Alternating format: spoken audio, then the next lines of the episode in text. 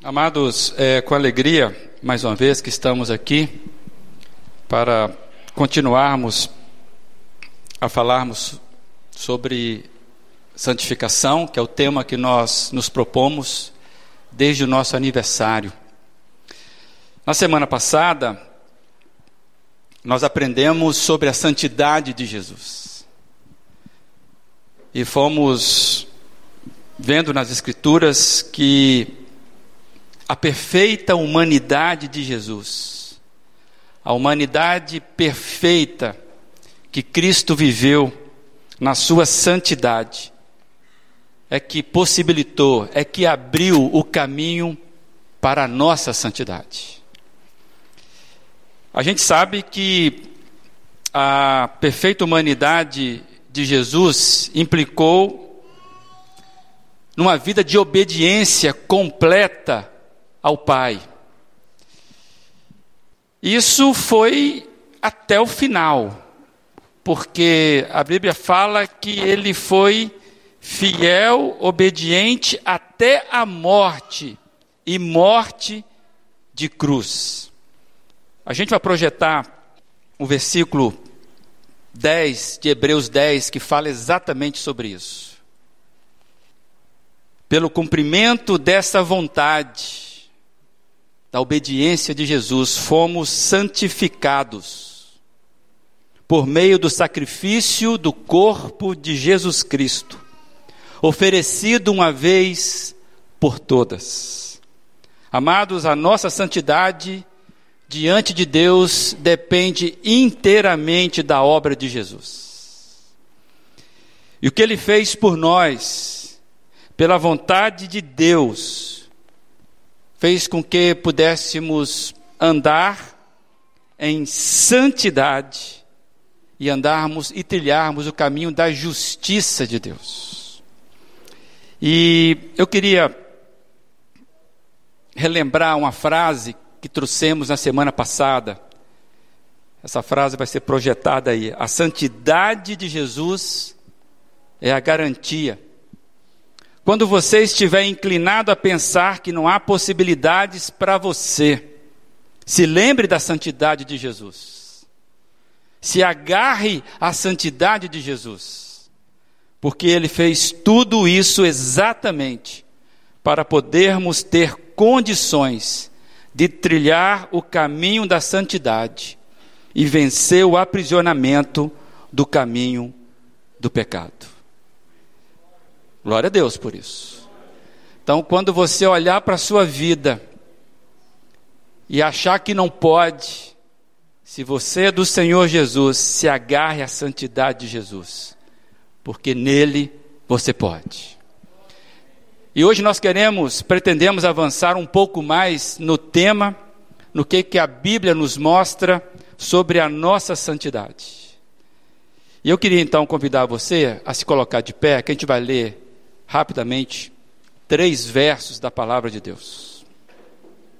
O primeiro verso que nós iremos ler, que vai ser projetado, é esse que tem se, é, sido a nossa referência do nosso tema, 1 Pedro, capítulo 3, verso 15, que diz assim: Antes, santifiquem Cristo como Senhor em seu coração. Estejam sempre preparados para responder a qualquer que lhes pedir a razão da esperança que há em vocês. Também queria ler 1 Pedro, capítulo 1, 15 e 16. Mas assim como é santo aquele que os chamou, sejam santos vocês também em tudo o que fizerem, pois está escrito: sejam santos, porque eu sou santo. E quero ler mais um texto, Hebreus 12, 14, que diz assim: Esforcem-se para viver em paz com todos e para serem santos. Sem santidade, ninguém verá o Senhor. Esforcem-se para viver em paz com todos e para serem santos. Sem santidade, ninguém verá o Senhor. Tem uma versão que diz assim: Segui a paz com todos e a santificação, sem a qual ninguém verá o Senhor. O tema de hoje é a santificação. Santidade não é uma opção. Vamos orar? Curva a sua fronte aí. Mais uma vez, vamos entregar essa noite ao Senhor Jesus. Deus amado, a tua palavra foi lida e nós desejamos que de fato ela faça diferença ao nosso espírito, só por ela mesma, Deus. Ó oh, Pai, nós queremos receber hoje o que é do Senhor. Por isso, apesar da minha limitação, nós queremos santificar esse momento, para que o Teu Espírito Santo tenha livre acesso às nossas mentes Deus nos convencendo de coisas que nós precisamos ser convencidos. Abençoe, Deus, os meus amados aqui, para a glória de Jesus Cristo. Amém. Você pode se assentar. Falar sobre uma coisa que não seja opção é uma tremenda ofensa para um mundo do qual nós estamos acostumados a termos liberdade de escolha. No mundo de hoje, a liberdade de escolher se tornou um padrão. Nós vivemos, eu vou chamar de a ilusão de que podemos escolher e decidir as nossas vidas conforme os nossos desejos. Então, quando você fala que você não tem opção para uma coisa, você com certeza está provocando sentimentos bem antagônicos para quem está acostumado a decidir pelos seus desejos. O mundo virou um grande shopping center com as suas ofertas diversas, onde você vai e escolhe o que você deseja da forma que você quer, muitas vezes indo além da sua capacidade de bancar o que você escolheu. Para que, que existem os cartões de crédito, né? Nesse processo que o mundo vive, transformando a, a escolha como parte do meu desejo, a verdade se perdeu. Pois não tem mais referencial de certo, de errado. Porque cada um agora tem uma verdade, a verdade dele. Se você observar nos últimos tempos no Brasil, por causa da pauta das eleições, você percebe nitidamente isso. Não existe verdade. Existem narrativas. E cada um apresenta a sua narrativa como se fosse a verdade. E no mundo assim você não tem para onde se ancorar, porque todo mundo tem a sua verdade como referência de escolha, de decisão, de crença. Até biologia é questionada. Daqui a um tempo nós vamos desbancar a lei da gravidade, do jeito que nós estamos indo. O que me preocupa é que tem muita gente, talvez, dos que estão sentados aqui hoje, que traz essa concepção, essa percepção, esse jeito de ser para a vida cristã. Exemplo. Muitas vezes nós confundimos o livre acesso às Escrituras, que é uma benção, achamos que é uma livre interpretação das Escrituras. Então nós vamos para uma interpretação particular, conforme eu entendo que fica bom para o meu entendimento, e então eu interpreto a Bíblia a partir do meu ponto de vista. A grande contribuição da reforma protestante de 500 anos atrás de que cada cristão precisa ter a sua Bíblia de devoção para conhecer a vontade de Deus, hoje se transformou numa devoção tão particular e tão interpretativa minha que nós estamos nos perdendo nessa livre interpretação. Amados, então assim, quando a gente fala que a Bíblia nos relata coisas que não é a nossa opção. Eu, particularmente, se eu pudesse, quando eu leio alguns textos na Bíblia, confesso aos irmãos que eu gostaria de arrancar aquelas páginas, ou mudar aquele texto. É muito difícil nós entendermos algumas verdades reveladas na palavra de Deus. Mas nós já aprendemos isso. Mais do que ler um livro como esse, nós precisamos ser lido por ele. E hoje eu queria avançar um pouco mais no tema, porque você já sabe o que é santidade. Você já aprendeu isso. O significado de santidade tem a ver com vida separada. O termo santidade, ele implica numa exigência de desconexão. Quando se fala em santidade, nós estamos falando em afastamento, em separação. Santidade na Bíblia é basicamente um ensino de dois movimentos numa única decisão. Santidade na Bíblia são dois movimentos numa única decisão. Primeiro, eu decido afastar-me do mal, do pecado, da antiga vida, porque nós estamos falando de santidade. Então, um movimento de, de afastamento, de separação, mas que não fica só neste movimento. É separar-se para algo, para a vontade de Deus, já traduzindo, é buscar os santos caminhos de Deus. Viver em coerência com a nova vida recebida de Cristo, da nova identidade.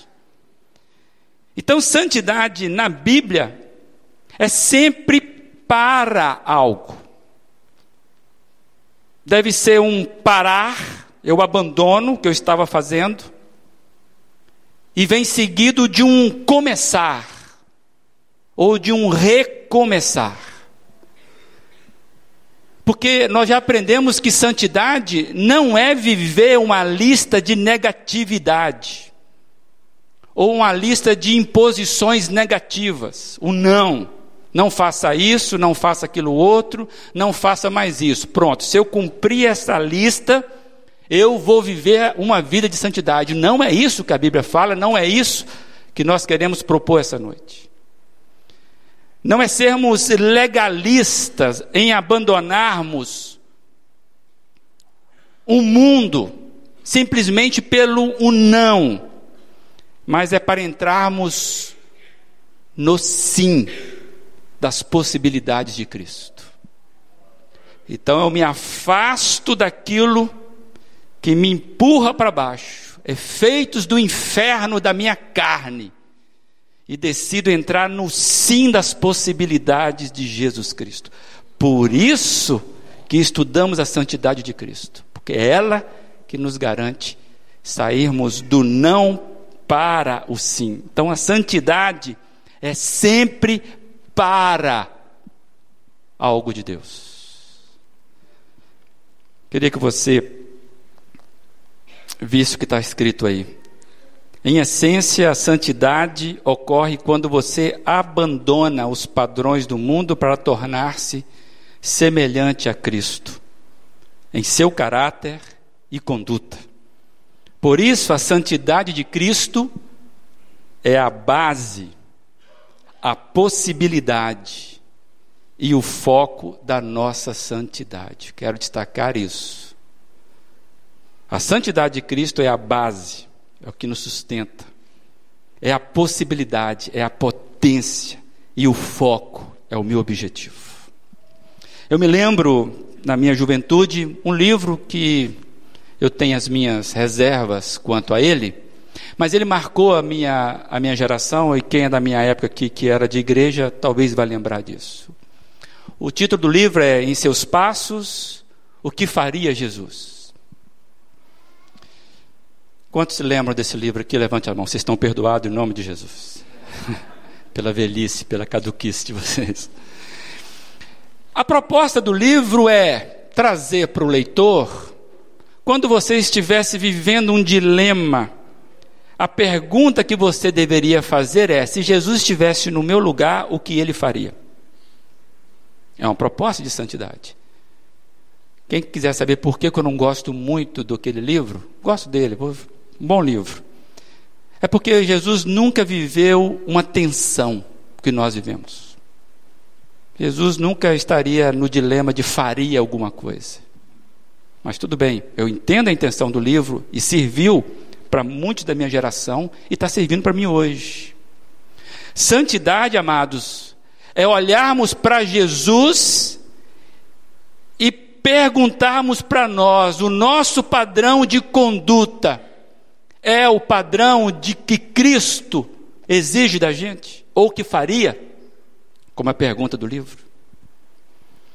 E a Bíblia vai dizer, vai nos ensinar claramente, amados, que o propósito de Deus para os seus filhos, eu estou falando propósito de Deus para os filhos.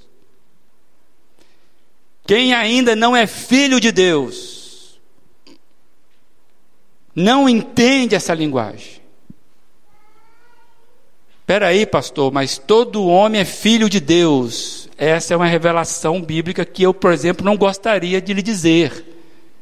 Nem todo mundo é filho de Deus. Todos somos criaturas de Deus. Santificação só faz sentido para quem é filho, porque nasceu de novo no Espírito Santo. Quem não teve esse nascimento não, não vive a tensão da santidade que o crente vive. E a Bíblia vai nos dizer que os propósitos de Deus para os seus filhos é que eles sejam transformados à imagem de Jesus Cristo. Eu queria ler com você aí parte de dois textos. Romanos 8, 29 diz assim: ele os predestinou para serem conforme a imagem do seu filho. Efésios 4, 24. Você foi criado para ser semelhante a Deus em justiça e santidade.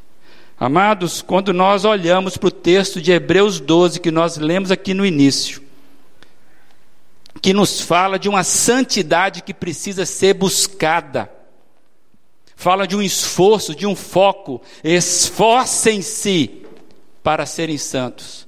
A gente começa a perceber que há um propósito de Deus que eu e você precisamos sermos despertados. Queria que você acompanhasse essa frase aí. A santidade de Cristo, ela é completa e perfeita. Por isso, a santidade de Cristo nos habilita diante de Deus a nossa, a nossa santidade é um processo em contínuo desenvolvimento. São dois aspectos que dizem respeito à nossa salvação. São dois aspectos que mutuamente se, se completam, pois a nossa salvação é uma salvação para a santificação.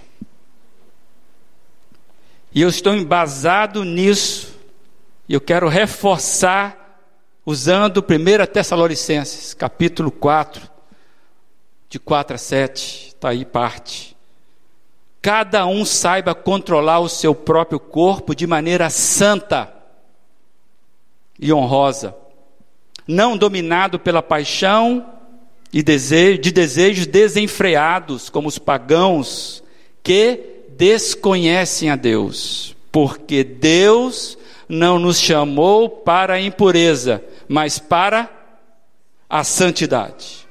Há propósito de Deus em nossa vida e há caminho proposto para Deus, para nós. Deus propôs caminhos para nós. Por isso nós dissemos que a santidade de Jesus, a humanidade perfeita dele, abriu para nós o caminho da santidade. Então, quando nós estamos falando de desejos, de vontades, de obras da carne, de obras do espírito, essa tensão só é vivida por aquele que é filho de Deus. Ninguém é salvo para ficar do mesmo jeito. A salvação implica de sair de um estado de morte, espiritualmente falando, para começar a caminhar num processo de vida do Senhor Jesus. Não nos cansaremos de dizer que Cristo não veio à Terra para criar uma religião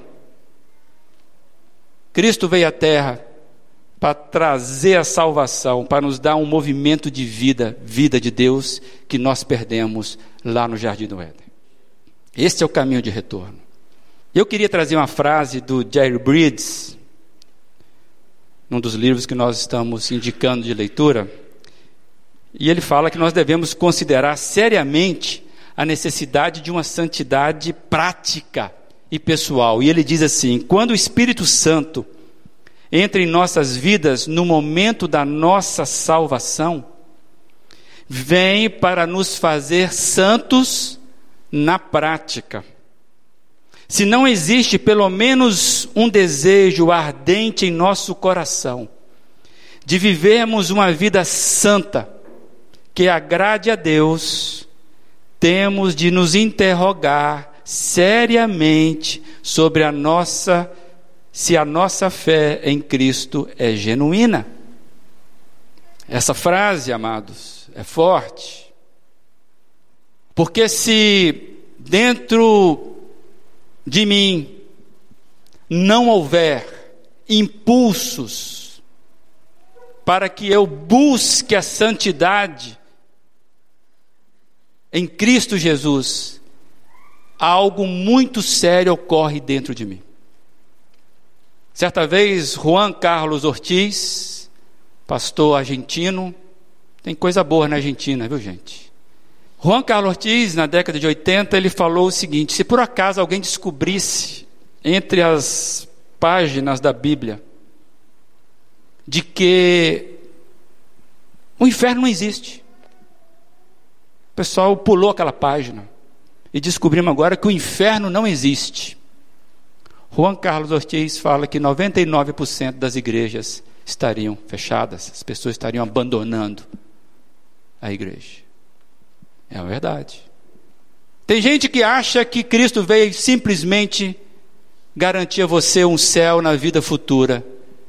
E eu toco a minha vida do jeito que eu quero até lá. Isso não é vida cristã, isso não é chamado. Processo de santificação é um desejo ardente que só ocorre quando nós recebemos o Espírito Santo de Deus. Por isso que ele chama Espírito Santo. E este aspecto, amados, é muito importante para nós entendermos qual é o efeito da conversão a Cristo. Quando nós entregamos a nossa vida ao senhorio de Cristo, não somos só salvo do castigo do pecado, mas também nós vamos sendo libertos do domínio do pecado. Essa é a grande, sabe, a grande vitória que a vida em Cristo nos proporciona. E eu quero trazer o texto de Tito, capítulo 2, versos 11 e 13, que diz assim: Porque a graça de Deus se manifestou salvadora a todos os homens ela nos ensina a renunciar à impiedade e às paixões mundanas e a viver de maneira sensata, justa e piedosa nesta era presente. Preste atenção agora. enquanto aguardamos a bendita esperança, a gloriosa manifestação do nosso grande Deus e Salvador Jesus Cristo. Amados, o processo se inicia na salvação. E nós vamos caminhando com este foco. Sabemos que um dia seremos totalmente transformados pela graça do Senhor Jesus. E naquele dia nós vamos entender o que é uma vida plenamente santa. Até lá é um processo que eu sou impulsionado como um imã. A Bíblia fala que Cristo atraiu na cruz dele. É um imã que vai me puxando. Eu sei que hoje eu não consigo, ainda, ainda, porque eu aguardo a bendita esperança quando Cristo se manifestar. E eu fiquei pensando que Deus não exige, graças ao amor dele, uma vida perfeita. Talvez você olhe para a sua vida e fale, rapaz, eu, eu sou complicado. Mas eu queria trazer uma mensagem para você que Deus não exige de nós uma vida perfeita, imaculada. Deus sabe que para ter comunhão com Ele, nós não vamos atingir esse padrão, mas Ele requer que encaremos com seriedade a santidade, porque nós somos transformados por Cristo aqui e vamos ganhando consciência da gravidade do pecado. Somos pecadores, já aprendemos aqui. Por isso que eu não vou me agarrar na obra que eu faço, mas na obra de que Cristo fez. É a santidade de Cristo que é a minha garantia, como já lemos. Mas amados, você, tendo o Espírito Santo dentro de você, você começa a ter sentimentos, desejos, vontades sendo transformados por esse Espírito Santo. Dissemos aqui dias atrás o seu maior problema está dentro de você, é você mesmo, onde nasce o pecado. Mas a solução está dentro de você, que é o Espírito Santo, que te convence onde nascem os seus pecados. Já dissemos aqui, a tarefa do Espírito Santo não é animar o auditório, arrepiar você, trazer fluidos positivos. A missão do Espírito Santo é te convencer de pecado, de justiça e de juízo e trazer você de volta para o caminho sempre o caminho da santidade. Há um perigo aí. Há um perigo da cauterização. Nós vamos falar isso mais à frente. Mas eu queria deixar um alerta para você e para mim. Pecado vicia. Pecado nos torna, nos torna insensíveis à palavra de Deus. Pecado vai nos roubando vida por isso que tem muita dificuldade na caminhada. E a única evidência, amados, segura de que estamos em Cristo é um desejo ardente e constante para uma vida santa. Isso ocorre com você? Você tem um desejo constante e ardente para viver uma vida santificada? Ou você está no piloto automático da sua vida, das suas decisões? Eu quero trazer um texto de Efésios 4, a partir do versículo 17. Esse texto, eu queria que você lesse isso de uma forma muito pessoal. Assim eu lhes digo, e no Senhor insisto, que não vivam mais como os gentios, que vivem na futilidade dos seus pensamentos. Eles estão ob obscurecidos no entendimento e separados da vida de Deus por causa da ignorância em que estão, devido ao endurecimento dos seus corações, tendo perdido toda a sensibilidade, eles se entregaram à depravação, cometendo com avidez toda espécie de impureza. Todavia, não foi assim que vocês aprenderam de Cristo. De fato, vocês ouviram falar dele e nele foram ensinados de acordo com a verdade que está em Jesus. Quanto à antiga maneira de viver, vocês foram ensinados a despir-se do velho homem, que se corrompe por desejos enganosos, a serem renovados no modo de pensar e revestir-se do novo homem, criado para ser semelhante a Deus em justiça e em santidade provenientes da verdade. Amém. Louvado seja a palavra de Deus. Você consegue perceber que há um relato aqui de dois modos de viver? Você consegue perceber que há uma insistência do apóstolo para que a gente viva um tipo de vida em detrimento do outro. Santidade é sair para algo. E eu quero destacar rapidamente aqueles que vivem na futilidade dos seus pensamentos. O que vem à mente eu faço, que não guarda a sua mente, vive pelas suas decisões de desejos. Não entenderam que o nosso padrão é hoje, como diz o texto, não foi assim que vocês aprenderam de Cristo. E diz mais: há uma verdade em Cristo há uma baliza de decisão em Cristo. Se eu não tenho a minha mente focada na verdade de Cristo, eu não vou decidir a minha vida coerentemente com a vida de Cristo.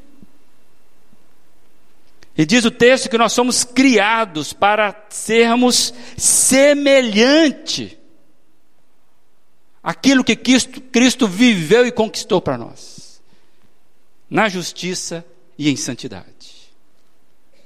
Você consegue entender que há um processo transformador operado pela vida de Cristo na vida do crente? Quanto tempo você está parado? Quanto tempo você não cresce? Você diz que recebeu Jesus, você diz que é de Jesus, você é membro de uma igreja evangélica, talvez essa, mas o seu padrão ainda não é um padrão de crescimento em Cristo. Desejo seu é fazer as suas vontades ou descobrir coisas novas em Jesus Cristo. Qual foi a grande descoberta para a sua vida espiritual nos últimos 30 dias? O que você se reencantou em Jesus nas duas últimas semanas? O padrão da nossa vida é a vida de Cristo. Cristo é o nosso modelo, Cristo é o nosso molde, Ele é a potência da nossa vida, Ele é a nossa capacidade. Em Cristo eu posso. Como diz Paulo, no momento de sofrimento, Posso tudo naquele que me fortalece. Isso serve para a sua santidade, serve para a minha santidade. É a vida de Cristo. Cristo é o modelo, é o molde, ele é a nossa capacidade, ele é a nossa potência.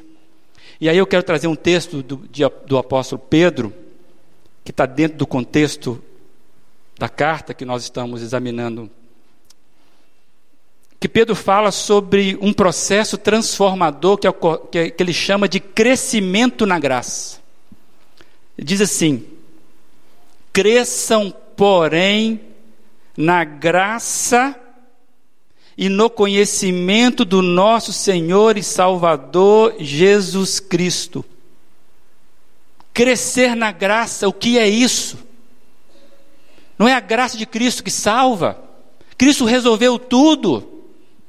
Por que que Pedro está dizendo: cresçam na graça?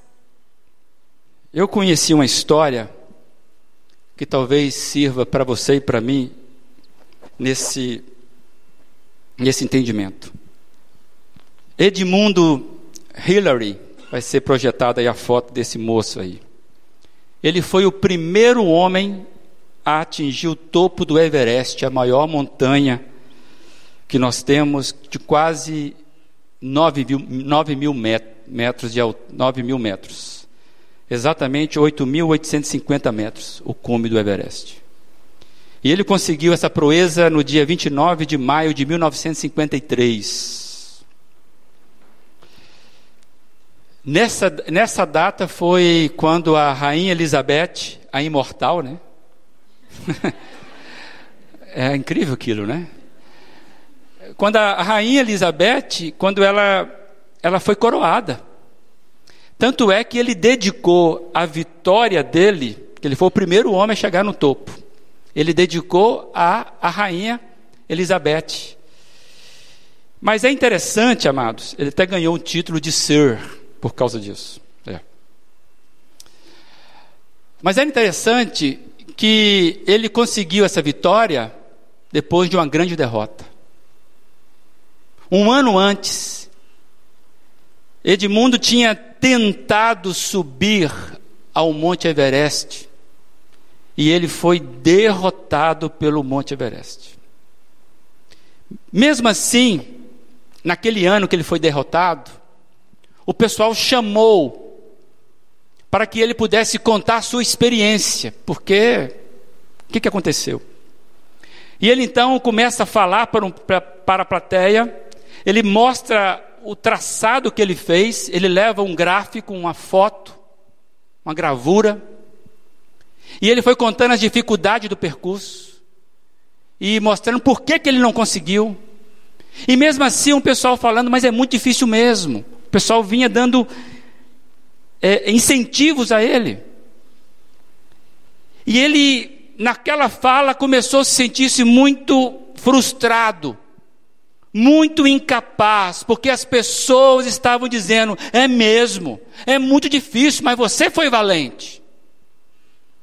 Aí conta a história que naquele momento que ele estava ali, diz que ele largou o microfone, ele foi para o, a gravura onde estava lá o percurso que ele fez, diz que ele gritou em alta voz o seguinte: Monte Everest, você me venceu esta primeira vez, mas eu irei vencê-lo no próximo ano, por uma razão muito simples.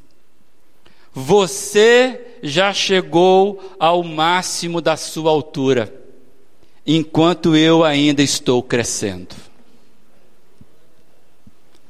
E o que aconteceu? Um ano depois, esse moço estava fincando a sua bandeira no topo do Everest. Cresçam na graça. Amado, santificação é um processo de crescimento da minha e da sua jornada cristã. E os nossos pecados podem parecer grandes como o Monte Everest. Mas eu quero dizer uma coisa para você: não são maiores do que aquele que nos sustenta. Cristo venceu todos os pecados, todos eles, por nós. Nenhum pecado ficou fora da cruz de Cristo. Inclusive o que você vai pecar na quinta-feira à tarde. Então, quando você pecar na quinta-feira à tarde, você vai lembrar de mim. Ê, maldição, hein? Quando você pecar na quinta tarde, você vai correr para onde? Para a cruz, porque lá o teu pecado foi perdoado. Este é o caminho da santidade. Este é o processo, amados. Cristo venceu todos. E este crescimento é que nós estamos falando aqui nessa série de santificação. O processo começa quando nós decidimos a vida de caminhar com Jesus quando nós somos salvos, convertidos pelo poder de Jesus. E não para nunca de crescer, vai perdurar por toda a vida. Sabe por quê? Porque o próprio Jesus vai nos sustentando. E eu queria então rapidamente dizer para você que talvez tenha uma luta muito, muito grande aí. O que, que santidade não é? Vai ser projetado aí para você. Primeira coisa, a santidade não é instantânea. Você toma consciência de que ainda não é tudo o que você precisa ser, mas já não, mas já não é o que era antes. Você está no processo de crescimento na pessoa de Jesus. Santidade também não é eletista, algo que é apenas para as pessoas especiais. Amados, todos são chamados para seguirem na santidade de Jesus. Nele nós podemos, todos. Santidade também não é algo exterior. O processo ocorre no interior do nosso interior. Os atos externos seguem a mudança que ocorre primeiro dentro da gente. Aí leva um tempo, sabe? Para você se acostumar a isso. Santidade também não é opcional. Santidade para o crente é o ar da nova vida em Cristo. É o efeito da nova identidade. Você consegue imaginar algo que não é opcional, que é agradável? O que é obrigatório, mas que é agradável? Pare de respirar agora por um minuto e meio você vai ver o quanto é agradável a obrigatoriedade de se respirar. Processo de santificação é o ar da nova vida em Cristo. Se eu parar, eu caio. Quem anda de bicicleta aqui sabe disso. Bicicleta, se você parar, você cai. Quem está aprendendo a andar de bicicleta aí, tem uma moçada nova aí, fica todo durão, né? Tem que perseguir. Tem que continuar. E o pai, ou a mãe, a tia, a avó sempre está ajudando ali para o bicho não cair, né? Não é verdade isso? E quem nunca caiu, nunca aprendeu a andar de bicicleta. Mas sobe de novo e vai.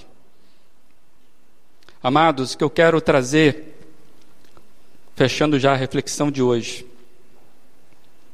Eu não sei o tamanho do seu Everest, mas em Cristo você pode dizer para ele: Everest, meu pecado, você vai ser derrotado. Não por mim, mas por aquele que já fez o processo todo da santidade. E eu queria terminar com um texto de 1 João 3, 1 e 3, 1 a 3. Vejam como é grande o amor que o Pai nos concedeu, que fôssemos chamados filhos de Deus. O que de fato somos. Por isso o mundo não nos conhece, porque não o conheceu. Amados, agora somos filhos de Deus, e ainda não se manifestou o que havemos de ser. Mas sabemos que, quando ele se manifestar, seremos semelhantes a ele, pois o veremos como ele é. Todo aquele que nele tem esperança, purifica-se a si mesmo, assim como ele é puro. Amém por isso. O que eu quero destacar aqui, agora somos filhos de Deus, de fato somos. Mas ainda não se manifestou tudo o que nós seremos. Mas nós seremos. Por quê? Porque um dia ele vai nos mostrar e nós iremos encontrar com Ele face a face, transformados. E aí eu quero deixar algo para você aí, pensa comigo aí, leia. Mesmo sabendo das suas limitações e mazelas, mantenha o foco. Mantenha o foco de buscar a santidade diariamente pois não são as derrotas que falam de nós diante de Deus, mas a decisão de levantarmos arrependidos e seguirmos na caminhada rumo a Cristo. Ele nos vê a partir da vitória da cruz e nos enxerga como seremos no dia do encontro com Ele na eternidade. Por isso, a esperança é o alimento da santidade. Glória a Deus. Amados, mantenha o foco. Não são as derrotas que falam de você diante de Deus. Ele nos vê a partir da vitória da cruz. E a nossa esperança é que está alimentando a nossa santidade. Essa é esperança. Não na força do meu braço, porque eu não posso. Não no meu sentimento, porque eu não vou dar conta. Mas nele sim. E eu queria então na última lâmina, trazer para você isso aí. Santidade. Entenda que em Cristo podemos ser, em Cristo seremos o que podemos ser, em Cristo somos o que devemos ser.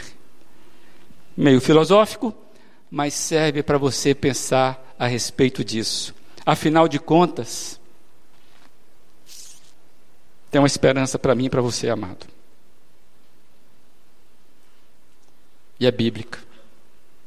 Deus é o nosso refúgio e fortaleza, auxílio sempre presente na adversidade.